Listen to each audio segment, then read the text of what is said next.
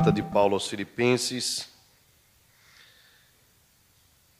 capítulo 4, a partir do verso 10. Como os irmãos devem perceber, com suas Bíblias abertas, a perícope inteira vai do verso 10 até o verso 20. Estamos, portanto, nos aproximando da exposição, do final da exposição desta carta. Mas eu gostaria de dedicar um pouco mais de tempo, não fazer de forma apressada a finalização desta exposição. Por isso, eu quero ler com os irmãos e expor apenas os versos de 10 a 13.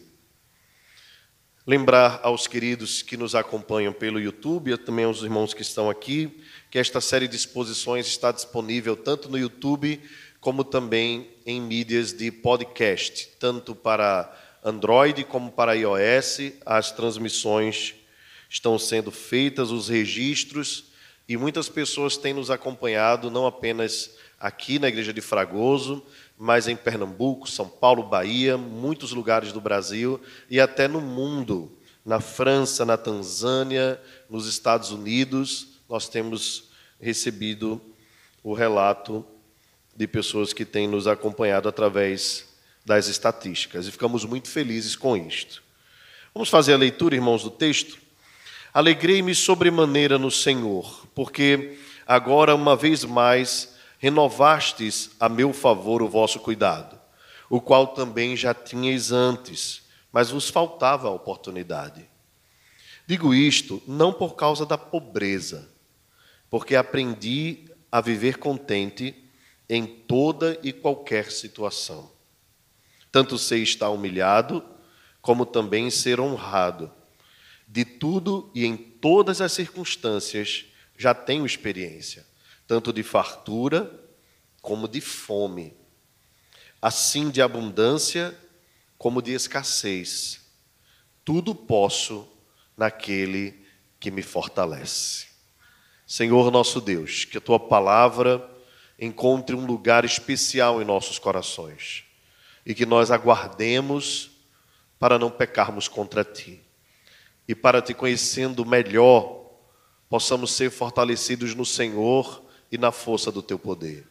Ensina-nos, ó Espírito Santo, tu que és o inspirador das Escrituras, tu que iluminas a nossa mente e sondas o nosso coração, confiamos que tu és poderoso para aplicar a tua palavra aos nossos corações.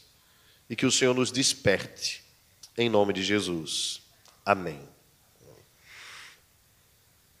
Meus irmãos, há uma necessidade do cristão de aprender a viver uma vida de contentamento.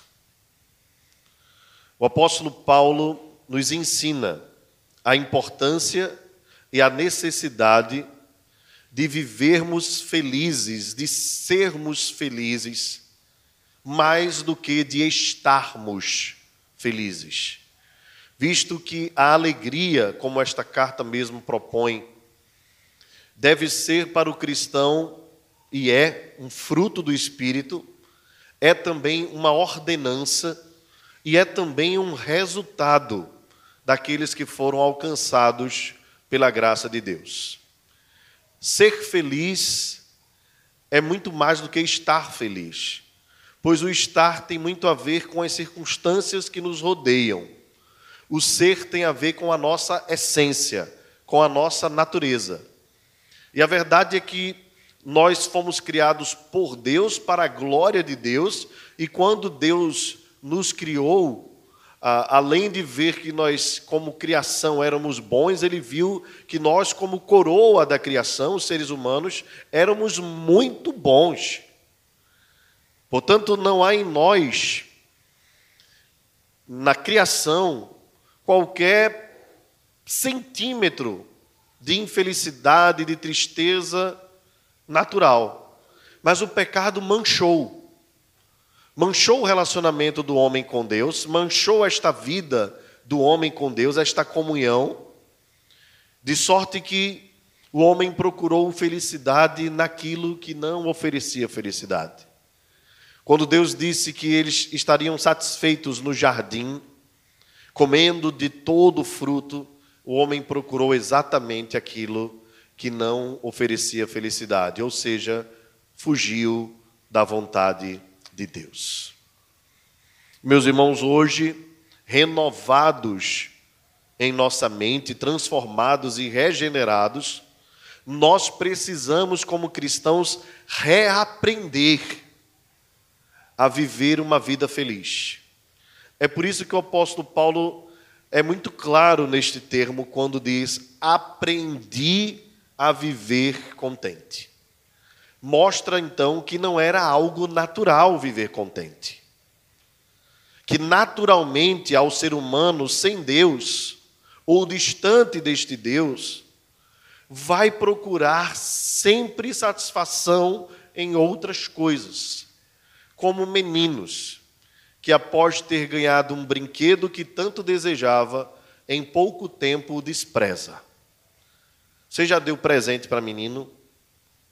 Pronto. Se você é pai, mãe, avó, avô, já deu presente para menino, você aprendeu o que é frustração. Aprendeu. Porque eles amam os brinquedos dos outros. A bicicleta dos outros, o patins dos outros, o patinete dos outros. E aí você faz aquele esforço né, para comprar o brinquedo do menino. E não dá três dias, ele já deixa de lado. E ele já está pensando em outra coisa. E muitas vezes a nossa vida é assim. Nós somos insaciáveis. Veja, por exemplo, quando nós adquirimos algum objeto, temos um encanto por ele, todo um cuidado. Depois de um tempo, ele já fica um pouquinho escanteado, o cuidado já não é o mesmo.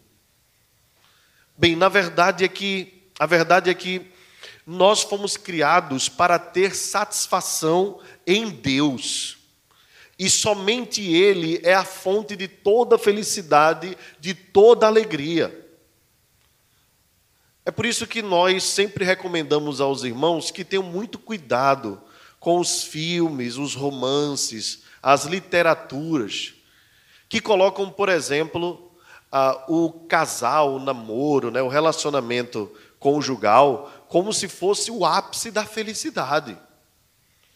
Então, algumas pessoas entram no namoro pensando já no príncipe encantado, na princesa maravilhosa, e começa o relacionamento assim, feito dois bestões, né? Ele liga para ela, ela liga para ele, e aquele negócio, desliga primeiro, desliga tu, né? Vocês já passaram por isso? Desliga tu, desliga tu, eu te amo, eu te amo também, eu te amo, eu te amo mais, né?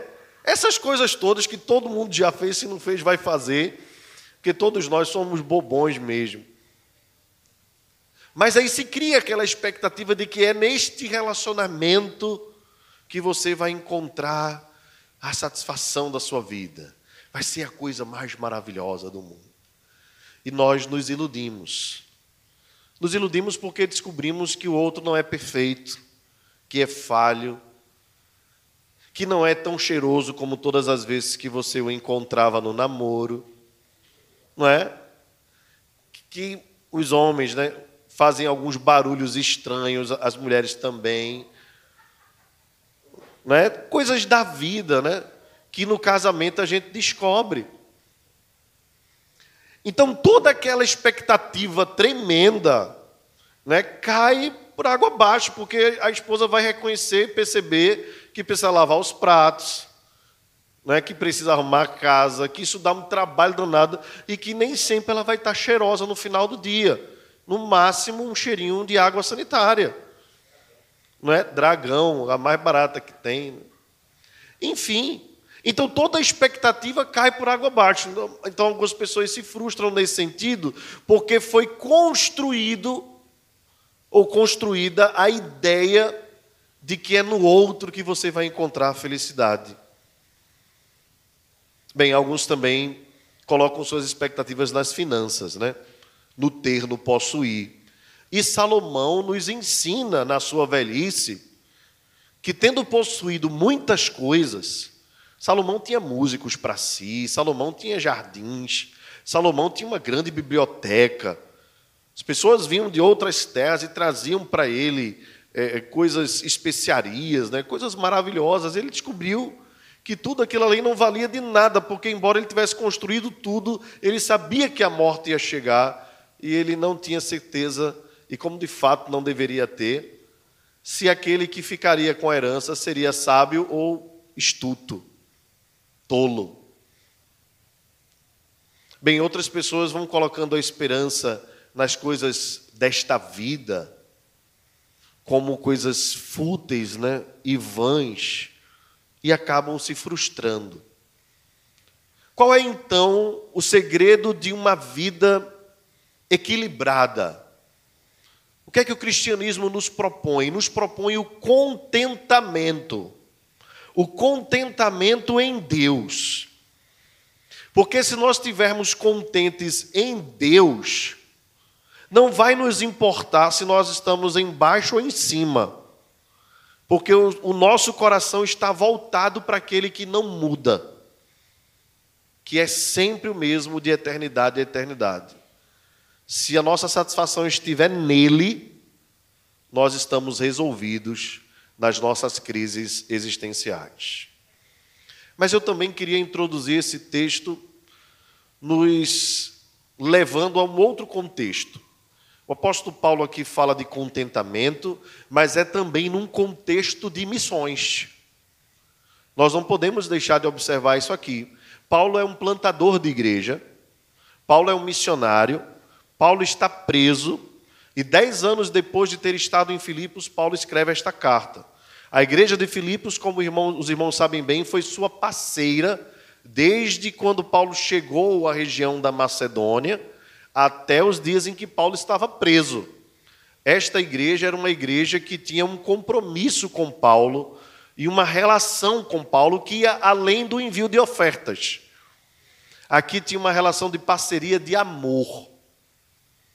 E Paulo nos ensina aqui como missionários, como missionário, como deve ser a relação da igreja no processo de evangelização do mundo em especial quanto às questões referentes ao sustento e ao relacionamento com missionários que estão distantes da base, que é a igreja. Então, nós precisamos pensar sobre esses dois aspectos aqui, porque eles se entrelaçam. Então, não dá para eu tratar de um assunto só, contentamento, ou sobre missões. As duas coisas estão juntas, porque o autor é um missionário, a igreja é uma igreja enviadora e, e este missionário estava distante da igreja, mantinha um relacionamento por meio de Epafrodito e de Timóteo, com certa dificuldade, porque não era fácil ir de Filipos para Roma, mas esse relacionamento era mantido. Então, quero, à luz do texto, observando verso a verso, buscar aprofundar e trazer algumas aplicações para a nossa vida prática. Vamos manter nossas Bíblias abertas e, observando a leitura, fazer isto juntos. Bem, Paulo disse que a sua alegria estava, era uma alegria sobremaneira. Em outras palavras, né, Paulo diz: Eu estou muito feliz, felicíssimo. Estou feliz no Senhor. Veja que depois Paulo vai falar sobre a renovação do cuidado dos irmãos de Filipos para com ele. Então, o que era a renovação deste cuidado? É porque tinha chegado uma oferta para Paulo. Possivelmente por meio de Timóteo, visto que Epafrodito deveria voltar né, para Filipos, porque os irmãos estavam com saudade e preocupados deles. Bem, se por meio de Timóteo ou de outro, uma coisa é certa: o texto nos diz que eles renovaram o cuidado com Paulo. Este cuidado era o cuidado financeiro tem a ver com o envio de oferta. Só que Paulo não diz que estava alegre necessariamente pela oferta. Paulo diz: Me alegrei sobremaneira no Senhor.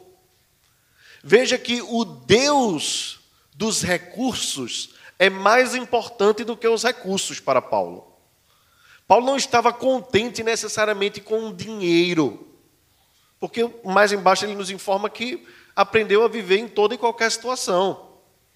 Mas Paulo estava alegre porque o Senhor havia movido o coração dos irmãos em Filipos para que lhes enviassem uma oferta, mostrando assim a parceria, o cuidado que eles tinham para com o apóstolo.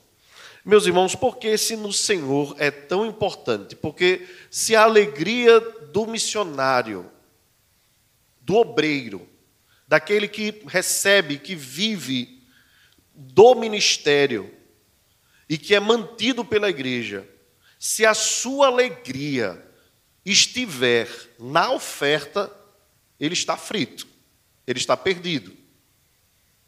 Porque é muito comum quando os missionários estão passando por dificuldade, às vezes as igrejas, a primeira coisa que faz é cortar a oferta missionária. Se passa por uma crise. Nós vimos agora, neste período de crise que passamos há alguns anos, cinco, seis anos atrás, a quantidade de missionários que voltaram para o Brasil. Porque a igreja brasileira é a terceira maior igreja enviadora. Depois dos Estados Unidos e da Coreia, nós estamos em terceiro lugar. Isto parece ser maravilhoso. Mas quando se fala de, em cortes de sustento missionário, nós somos o primeiro lugar. Porque muitas vezes a administração financeira da igreja, quando precisa cortar de alguma coisa, corta daquilo que os olhos não veem, para que o coração não sinta. E esse é um perigo muito grande. E esse é um pecado muito grande da igreja. Eu lembro do pastor Edson Queiroz, faleceu há alguns anos, pastor batista, e certa vez eles tinham uma quantidade X de missionários, se eu não me engano, 20 missionários que eles sustentavam. E ao mesmo tempo eles estavam construindo um prédio de educação cristã maravilhoso. E a história conta que quando bateu uma crise, reunido o concílio da igreja para decidir sobre questões de finanças, ah, uma proposta estava ganhando muita força, que era cortar pela metade o sustento dos missionários ou cortar a metade de missionários enviados. E o pastor Edson Queiroz, em oração, conclamou a igreja a fazer um desafio. Ao invés de cortar, ele recomendou dobrar o número de missionários. E aquilo ali foi um absurdo terrível, porque pela, pela prática, pela questão humana visível, era impossível a igreja que já estava vivendo uma crise conseguir dobrar o número de missionários. Como é que ela ia terminar o prédio de educação cristã? Mas ele foi vencedor nos seus argumentos. E o Espírito Santo conduziu aquela igreja. Meus irmãos, a história conta que na metade do tempo previsto, a igreja conseguiu construir todo o prédio de educação cristã, mantendo o dobro do número de missionários. E até hoje, se eu não me engano, na região de Santo André, estará, está lá o prédio construído. E o nome do prédio é O Resto. Porque o desafio que ele fez foi o seguinte: nós vamos manter o dobro de missionários. E com o resto do dinheiro das ofertas, o que exceder, nós vamos construir o prédio. E o prédio foi construído antes do que se imaginava. Por que, irmãos? Porque para a obra do Senhor, diz Hudson Taylor, feita da maneira correta, jamais faltarão recursos. A igreja precisa viver pela fé mesmo. E jamais abandonar os seus guerreiros. E jamais deixar de cuidar daqueles que estão na infantaria, na frente de batalha. Pois para nós é muito confortável estarmos aqui. Mas para muitos desses irmãos é desconforto total. E o apóstolo Paulo sentia isto na pele. O apóstolo Paulo, meus irmãos, tinha dinheiro. O apóstolo Paulo tinha total condições de viver a sua vida tranquilamente, mas não foi para isso que ele foi chamado. O Senhor disse: Eu mostrarei o quanto lhe importa sofrer pelo meu nome. E é por isso que o apóstolo Paulo tinha total convicção de que Deus é quem estava suprindo com os seus cuidados o seu ministério. Meus irmãos, por que Paulo está tocando nesse assunto? E por que ele deixa para tocar no final do assunto? Talvez esta foi uma das principais razões pela, pela qual Paulo escreveu esta carta para revelar sua gratidão aos irmãos de Filipos. Por quê? Porque no verso 10, ele, Paulo diz que por, um, por algum momento faltou a eles, observe, renovastes a meu favor o vosso cuidado, o qual também já tinhas antes. Possivelmente, quando Paulo saiu de Filipos para ir para outras regiões, a igreja deu uma oferta boa para Paulo, para que ele pudesse fazer o seu trabalho missionário. Mas por algum tempo não conseguiram enviar. Então Paulo diz: vocês já tinham este cuidado antes, mas já faz dez anos e, e vos faltou oportunidade de fazê-lo novamente. Meus irmãos, por que, por que era tão importante que a igreja participasse? Porque a obra não é de Paulo. Quem faz missão não é o missionário, quem faz missão é a igreja.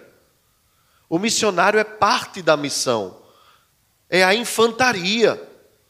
Às vezes a gente pensa que missões é preocupação do missionário que está lá. E que o nosso trabalho, no máximo, é orar e mandar uma oferta de vez em quando. Não é isso, irmãos. A missão é nossa, Deus vai cobrar de nós. É a igreja. Quando nós estamos ofertando para um missionário, seja qual for e seja onde for, assim como temos ofertado para o missionário Otaí, a missionária Risalva, nós não estamos fazendo por pena. Nós não estamos fazendo é, é, porque os coitadinhos saíram de casa, do conforto, estão. Não, irmãos, nós estamos fazendo porque é parte da nossa missão. Era necessário entender isso. E por que Paulo está elogiando a igreja de Filipos? Porque Paulo viveu situações diferentes com outras igrejas, em especial com a igreja de Corinto. A igreja de Corinto, irmãos, tinha muito dinheiro. A igreja de Corinto tinha muito recurso. A cidade de Corinto era uma cidade portuária. A igreja era lotada. A igreja era cheia. Mas se você observar nos escritos de Paulo, tanto na primeira, em especial na segunda carta, em especial na segunda carta, nós descobrimos que Paulo passou um ano e meio naquela igreja e não recebeu daquela igreja um centavo. E o que parece para alguns ser um ato de heroísmo, não era. Era um ato de vergonha por parte da igreja. Pois aquele homem viveu exclusivamente para anunciar o evangelho. E o que Paulo precisou fazer? Dividir o seu tempo, as suas forças, construindo tendas ou levantando tendas junto com Áquila e Priscila para manter o seu sustento durante um ano e meio, porque havia na igreja de Corinto irmãos que diziam que Paulo queria se aproveitar dos recursos da igreja. E a Bíblia diz que o trabalhador é digno do seu salário. E que de dobrados honorários devem, devem receber aqueles que se dedicam exclusivamente à palavra de Deus. É honrado o trabalho do pastor, é honrado o trabalho do missionário, não é vergonhoso, pelo contrário, é digno de toda honra e de toda reverência aquele que vive exclusivamente para se dedicar ao reino de Deus. Mas é triste, é triste que alguns, por causa do desprezo, precisam dedicar a outros trabalhos, dedicar-se a outros trabalhos, porque senão não teriam como sustentar suas famílias. O apóstolo Paulo então está elogiando a igreja de Filipo, certamente a sua mente, a igreja de Corinto vinha junto. Porque por um ano e meio ele sofreu duramente, desgastou o seu corpo, dia e noite, sem parar. Paulo, então, é muito delicado. Irmãos, eu acho incrível isso do apóstolo Paulo. Paulo consegue falar sobre dinheiro, sobre recursos, porque, olha, meus irmãos, mexa com tudo, menos com o bolso. Bolso é um negócio que deixa a gente assim meio agoniado, né? Mexeu no bolso, geralmente a gente já fica, opa, peraí, eu amo todo mundo, mas deixo meu dinheiro ali, né? Então Paulo vai falar sobre dinheiro dizendo assim, mais uma vez ele diz: renovastes a meu favor. O termo aqui, renovar, lá no, no original, é a ideia de florescer. Veja que expressão Paulo usa, né? Paulo diz: é como uma flor que estava fechadinha, mas agora voltou a se abrir.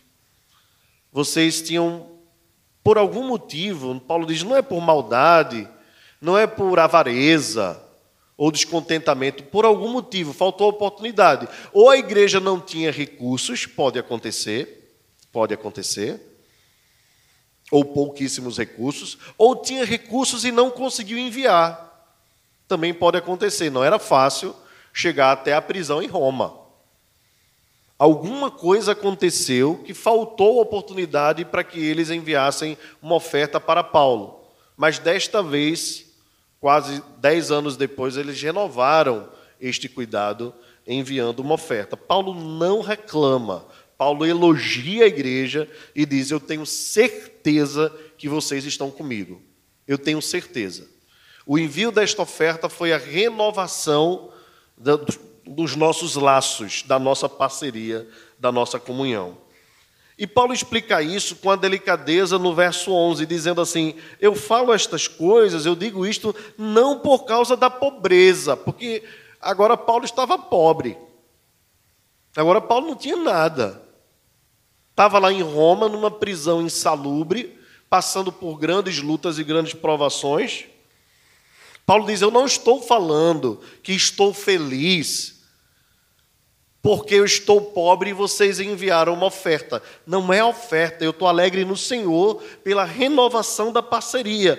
Por quê? Porque eu aprendi a viver contente em toda e qualquer situação. Paulo diz: foi na lida do dia a dia, foi passando por Corinto um ano e meio, que eu aprendi a ser alegre na pobreza. Irmãos, em, em, Corinto, Paulo pregava, Paulo visitava, Paulo ensinava, Paulo exortava, Paulo pastoreava, Paulo evangelizava. Tudo que você imaginar, Paulo fazia. E não foi porque a igreja disse assim: nós não vamos te ofertar, que Paulo disse também: eu não vou fazer nada, vou ficar parado aqui. Não. Paulo serviu da mesma forma, tanto que a igreja de Corinto foi uma igreja plantada por ele, foi uma igreja que cresceu aos seus pés e, mesmo com dificuldades, foi a igreja que deu mais dor de cabeça e foi a igreja a quem Paulo mais se dedicou. Possivelmente, Paulo escreveu a esta igreja quatro cartas. Nós temos duas que foram preservadas mas possivelmente foram quatro cartas. A igreja que não lhe ofertou durante um ano e meio um centavo foi a igreja a quem mais Paulo se dedicou, mostrando o seu caráter. Diferente dos mercenários que se aproveitavam da igreja.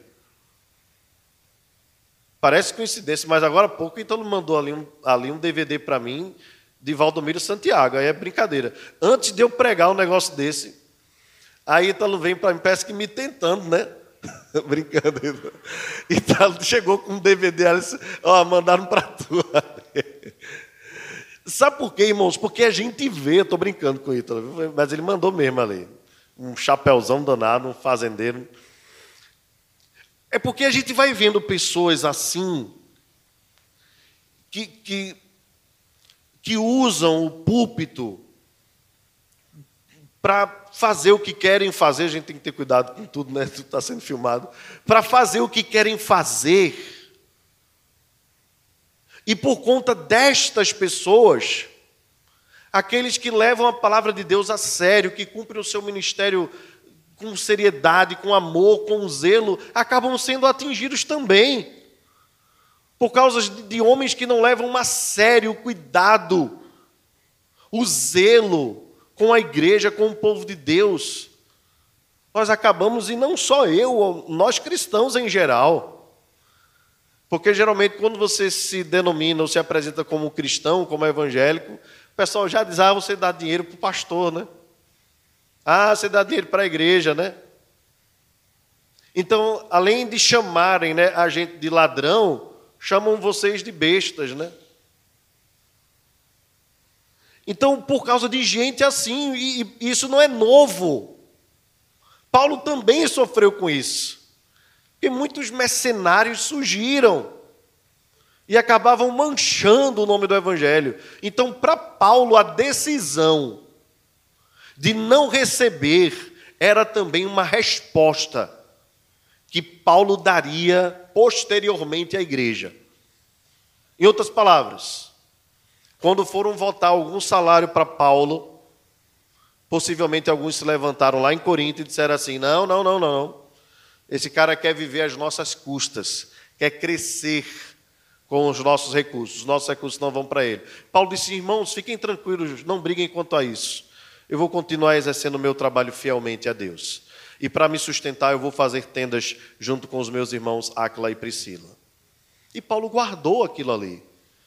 Depois, Paulo reconhece, na sua segunda carta, que possivelmente foi a quarta, que aquilo que ele fez não foi o ideal, mas foi um mal necessário para que os irmãos aprendessem a dar a verdadeira dignidade àqueles que servem a palavra de Deus com zelo, porque são dignos.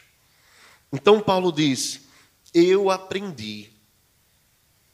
No meu chamado missionário, na minha vida, eu aprendi a viver contente em toda e qualquer situação.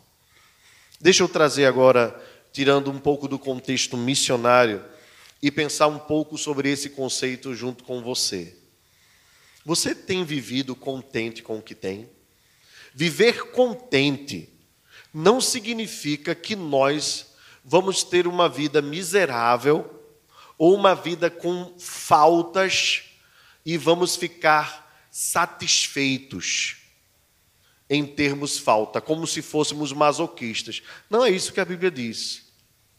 Todos nós podemos e devemos querer crescer profissionalmente, melhorar financeiramente, Seja você um empregado, seja você patrão, seja você autônomo, microempreendedor, você deve buscar para a glória de Deus fazer com que o seu trabalho cresça e que isso resulte em lucro. Pois uma das bênçãos do trabalho é termos lucro, para que assim possamos glorificar a Deus, mantendo as nossas famílias, contribuindo com o reino de Deus, ajudando pessoas que necessitam. Como se atribui talvez a John Wesley a frase que diz: trabalhe muito, ganhe muito, economize muito e ajude muitos. Bem, é esse o propósito. Por isso não é pecado ser rico. Durante algum tempo, principalmente por conta da interpretação latino-americana, por grande influência do marxismo, meio que se demonizou a riqueza. E a riqueza não é um mal em si. O dinheiro não é um mal. O que a Bíblia fala que é um mal é o amor ao dinheiro. Mas o dinheiro é um meio e pode ser muito bem utilizado para a glória de Deus. Nós temos esse princípio, talvez, do contentamento, bem resumido, lá em Provérbios capítulo 31, no finalzinho, nas palavras de Agur. Eu não sei se é 31 ou é 30, mas é no finalzinho do texto, onde ele diz assim: Peço ao Senhor que não me dê nem riqueza e nem pobreza. Rico, para que eu, sendo rico, não venha esquecer-me de ti, porque é uma grande tendência dos ricos se esquecerem de Deus. E pobre para não ficar pedindo, envergonhar o teu nome. Então ele diz: Dá-me o pão que me for necessário. Veja que isso tem tudo a ver com a oração do Senhor. O pão nosso de cada dia nos dai hoje. A Bíblia diz: tendo o que comer e o que vestir, estejais satisfeitos. O que era o comer, o vestir? O que é o pão? Não é literalmente apenas o pão e, a, e, e, as, e, e as vestes. Tem a ver com as nossas necessidades. Agora, o problema é que nós vamos sempre colocando necessidades que não são necessariamente necessários. Os irmãos estão entendendo o que eu estou falando. Você não precisa ter o celular mais top do mundo. Você não precisa estar reformando a casa todos os anos. E muito menos trocando de carro a cada ano. Bem, todas estas coisas que às vezes nós colocamos como necessárias, às vezes quando nós perdemos ou não podemos ter, nós começamos a perceber que nós não precisávamos tanto delas. Não sei se você já passou por isso. Não sei se você já passou por um momento melhor financeiramente e hoje está passando por um momento mais apertado. Se você está passando por essa situação, você sabe muito bem do cuidado de Deus nas mínimas coisas. E que a questão realmente, se você está passando por isso, você descobre que a questão realmente não está em ter muito ou em ter pouco, mas a questão está em ter Deus em ter suficiência nele, em ter satisfação nele. Se nós descobrimos isso, irmãos, nós descobrimos o segredo da alegria. A verdadeira alegria está em pertencer a Cristo, servi-lo de todo o coração e ser suprido por Ele a cada dia, em cada uma das nossas necessidades. Assim como o maná que descia todas as vezes, finalzinho da tarde, e que não podia ser guardado para que não apodrecesse no outro dia. Deus vai cuidando de nós a cada dia, nos sustentando. A Bíblia diz que aos seus amados ele dá enquanto dormem. E que se o Senhor não edificar a casa, em vão trabalham os que a edificam. E se o Senhor não guardar a cidade, em vão vigia a sentinela. Será inútil levantar de madrugada e comer o duro pão que duramente granjeastes, porque aos seus amados ele dá enquanto dorme. Por isso a Bíblia diz que nós devemos confiar no Senhor, trabalhar, nos esforçarmos e entender que toda boa dádiva e todo dom perfeito vem do alto descendo do Pai das luzes. Quando nós descobrimos isso, nós descobrimos então o segredo do contentamento. Paulo diz, verso 12, vamos ler todos juntos? Tanto ser estar humilhado, como também ser honrado, de tudo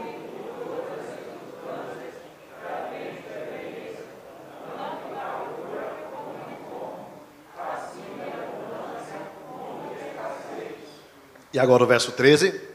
Tudo posso. Vamos ler juntos mais uma vez.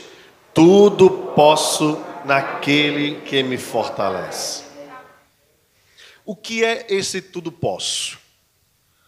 Esse tudo posso tem sido colocado nas portas das casas, tem sido colocado em adesivos nos carros, em camisas e repetido por muitas pessoas.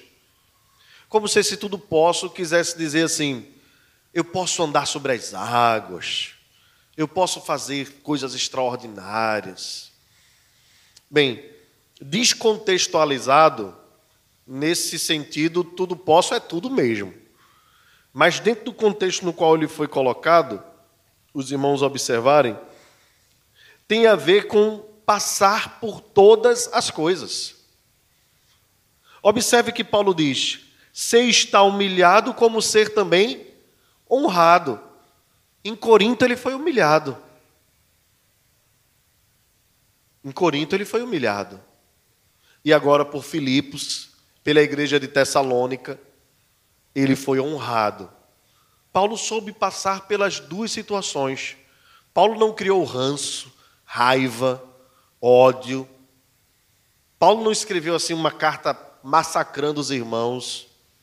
Pelo contrário, aos santos de Deus que se encontram em Corinto, graça e paz a vós outros. Eu não sei se todo ministro seria tão agradável como Paulo foi, tendo passado pelo que ele passou. Mas Paulo foi. E ensina aos pastores, aos líderes, aos missionários a serem zelosos com a igreja de Deus, mesmo quando a igreja falha com os seus ministros. Pois a igreja é de Deus, ele quem comprou com o seu próprio sangue. As falhas não justificam. A igreja precisa estar atenta aos cuidados. Nós temos aqui nossa irmã missionária Esther, que é missionária do coração da nossa igreja. O quanto ela já trabalhou, já serviu a Deus. Louva a Deus pelo cuidado da igreja com Esther. Nós temos missionário Otaí, Risalva, estão na Espanha, querendo voltar para cá, para o Brasil, passar um período com a família, já quase três anos eles estão fora, passaram esse período de pandemia. Otaí perdeu um irmão, os irmãos sabem. A mãe de Risalvo está muito enferma, é, num, num home care, em casa, enfim, passando dificuldades. Nós precisamos ter cuidado com eles, irmãos. Você tem ofertado para missões? Você tem reservado um valor? Não estou dizendo que você precisa dar a sua renda toda, mas um valor, ainda que pequeno, é um símbolo, é um sinal de parceria, de cuidado. Mas também uma ligação. Hoje em dia, não é, Esther? Diferente dos tempos passados, né? Há 25 anos. Quando Esther escrevia suas cartinhas lá para a igreja de Rio Doce, era eu quem recebia com muita alegria. Enquanto Esther falava, eu ficava imaginando o que estava passando.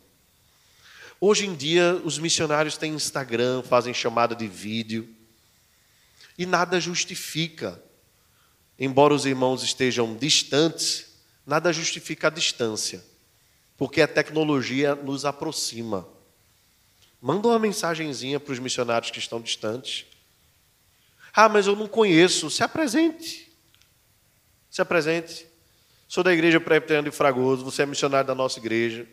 E eu queria desejar a você uma boa semana. Queria saber como é que você está. Queria saber se tem algum motivo pelo qual eu posso orar pela sua vida. A gente não começa conversas com as pessoas, né? A gente quer vender. A gente não apresenta o nosso produto, né? Apresente o produto do seu amor. Ligue para um missionário, pergunta como ele está. Se ele está bem, se ele está precisando de alguma coisa, se ele está precisando de orações. Bem, Paulo diz: de tudo e em todas as circunstâncias já tenho experimentado, já tenho experiência. Tanto de fartura, coisa boa é isso, né? É a fartura. Mas Paulo também aprendeu a passar fome. Talvez alguns irmãos aqui saibam do que eu estou falando. Saibam o que é fome. Que é abrir a geladeira né, e pensar que ela é um ar-condicionado, porque só solta vento gelado. Não é? E talvez já passaram por fartura também. Acredito que a maioria de nós já passou, se não fome, pelo menos aquele apertozinho. Que a fome, fome mesmo é um negócio triste. Paulo diz: Eu passei fome, mas também passei fartura. Também tive abundância como também escassez. E não foram estas coisas que tiraram a minha alegria, o meu contentamento. Porque estas coisas me ensinaram que há um Deus que me fortalece em toda e qualquer situação. E aqui eu quero lembrar aos irmãos que, embora não seja digno da igreja permitir que um dos seus ministros passem fome, escassez e sejam humilhados, há um Deus que os fortalece e os fortalecerá e que os sustentará. Como Elias recebeu o alimento de um corvo quando estava sozinho na caverna em Israel. Deus o sustentou. Mas a igreja cabe honrar, manter e cuidar dos seus servos. Em todas essas coisas, o soberano Deus fortalece tanto a sua igreja como os seus servos missionários, como os seus obreiros, porque Ele é o Senhor de toda a igreja. E a igreja, na verdade, é uma só. Os missionários somos nós, na extensão geográfica que nós não podemos ir, mas somos um só corpo, temos uma só fé, um só batismo e um só Espírito. Meus irmãos, gostaria de trazer algumas aplicações práticas e rápidas para os irmãos quanto à questão do sustento missionário. Convido os irmãos a reservarem mensalmente pelo menos 10 reais. Pela nossa cota aqui das ofertas missionárias, nós não temos recebido este valor da igreja. Nós chegamos em algumas ofertas específicas de alguns irmãos, mas a maioria da igreja não tem ofertado para missões. E eu convido você, além de dizimar, você lembrar dos missionários, ainda que seja um valor curto, cinco reais, dez reais, quinze reais, o valor que você, que Deus propor no seu coração, mas isso reafirma compromisso para a glória de Deus. Convoco você também a ligar, mandar uma mensagem, entrar em contato com um missionário para alegrá-lo, para fortalecê-lo. Porque enquanto para nós é, é tranquilo estar na nossa terra, o missionário vive como um estrangeiro. Você já esteve numa terra estranha, que não é a sua terra, um lugar que não é seu? Você já passou algum tempo assim? Não estou falando das férias chique que você tirou, não. Eu estou falando de passar um tempo mesmo num lugar, tendo aquele limite, assim, sabe, olhando para o lado e, e não vendo as pessoas a quem você geralmente recorre quando precisa de alguma coisa. Pois esses irmãos geralmente estão em lugares assim. Precisam do nosso amor, do nosso cuidado. Que nós honremos a vida daqueles que servem a igreja de Deus. E honremos com palavras, com elogios, honremos também com os nossos recursos, pois todos somos do mesmo corpo. Quanto, irmãos, a nós, Igreja do Senhor, que somos a base, né, que estamos aqui, lutemos para que nós não caiamos na na perspectiva que o mundo nos dá da vida. Uma vida de intranquilidade, de descontentamento. As pessoas estão insatisfeitas o tempo todo com tudo. E isso às vezes é contagioso. Cuidado. Cuidado. Cuidado com o que você vê, eu tenho alertado os irmãos, porque também faço uso e tenho tido cuidado de cuidar da minha vida. Cuidado com a ilusão que as pessoas põem nas redes sociais. Então você vê as pessoas aí é, aproveitando né, a vida, gastando, né? Você vê sempre as pessoas em restaurantes e coisa desse tipo. Cuidado para isso não promover no seu coração uma ansiedade por uma vida que não é sua. Viva a sua vida para a glória de Deus e tenha alegria na sua vida. E necessariamente, quando você estiver vivendo um momento legal, seja uma saída com os amigos, uma comida fora, necessariamente você não precisa estar provando para alguém que é feliz, postando nas redes sociais. Felicidade, irmãos, certamente não tem nada a ver com rede social. Nada a ver que a gente vê ali é muita ilusão. Eu posso dizer a você que muitas das pessoas que eu conheço são extremamente falsas nas suas redes sociais, porque muitas delas são frustradas mesmo. Então, para provar para os outros que são felizes, precisam colocar aquilo ali. Que tem um corpo bom, que come comida boa, e todas. Cuidado, cuidado. Lave sua mente. Nem toda família na foto é perfeita na realidade. Nem todo casamento e as declarações são de fato verdade no dia a dia.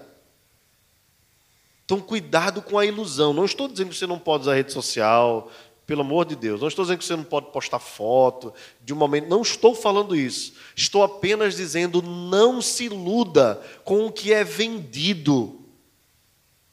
Porque muitas vezes isso acaba promovendo descontentamento com a sua própria vida. Às vezes estar no restaurante é bom, mas às vezes estar em casa é melhor. Não é? Às vezes uma mesa farta é boa, mas às vezes um pãozinho com ovo, um café com leite, com paz, é melhor do que qualquer outra coisa. Então não se iluda, viva a sua vida. A sua alegria está em Deus. Ponha nele as suas expectativas, a sua alegria, o seu contentamento, o seu prazer. Deus é a fonte de toda alegria. E para encerrar, eu lembro das palavras do salmista que diz: Em tua presença, ó Senhor, há delícias perpetuamente. Ele é fonte inesgotável de todo prazer, de toda alegria. Qualquer outra busca, inclusive aquelas que são lícitas, nos frustram.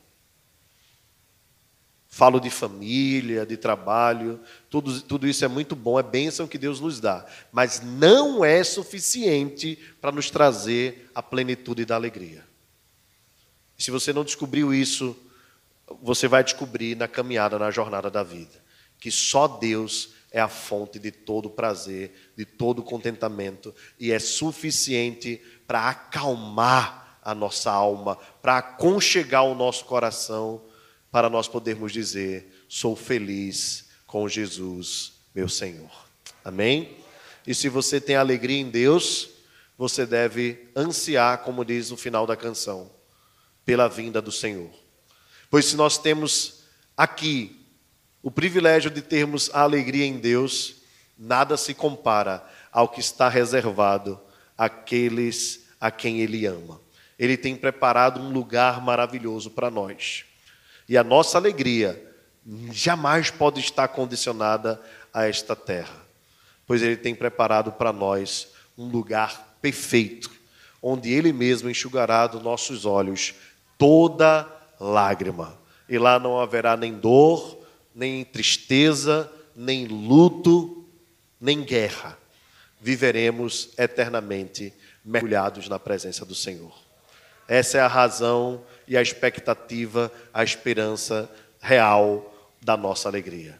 Confie em Deus, descanse em Deus, entregue-se a Ele e Ele te susterá. Vamos orar. Senhor nosso Deus, Tu és a razão da nossa alegria. E a alegria do Senhor é a nossa força. Sustenta-nos, Deus, confiantes em Ti.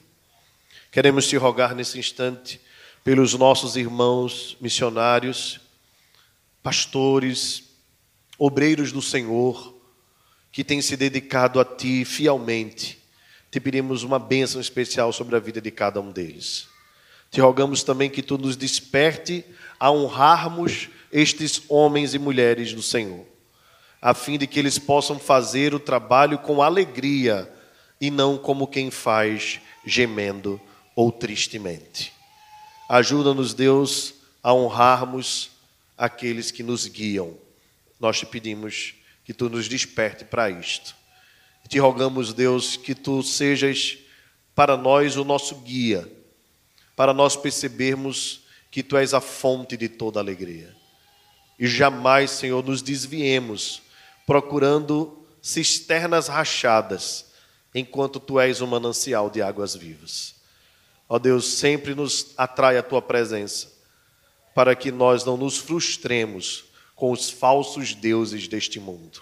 Que a graça do Senhor Jesus, o amor de Deus o Pai e a comunhão do Espírito Santo esteja sobre nós e conosco permaneça agora e para todo sempre. Amém. Que Deus abençoe a todos, abençoe aqueles que nos acompanham também pela internet.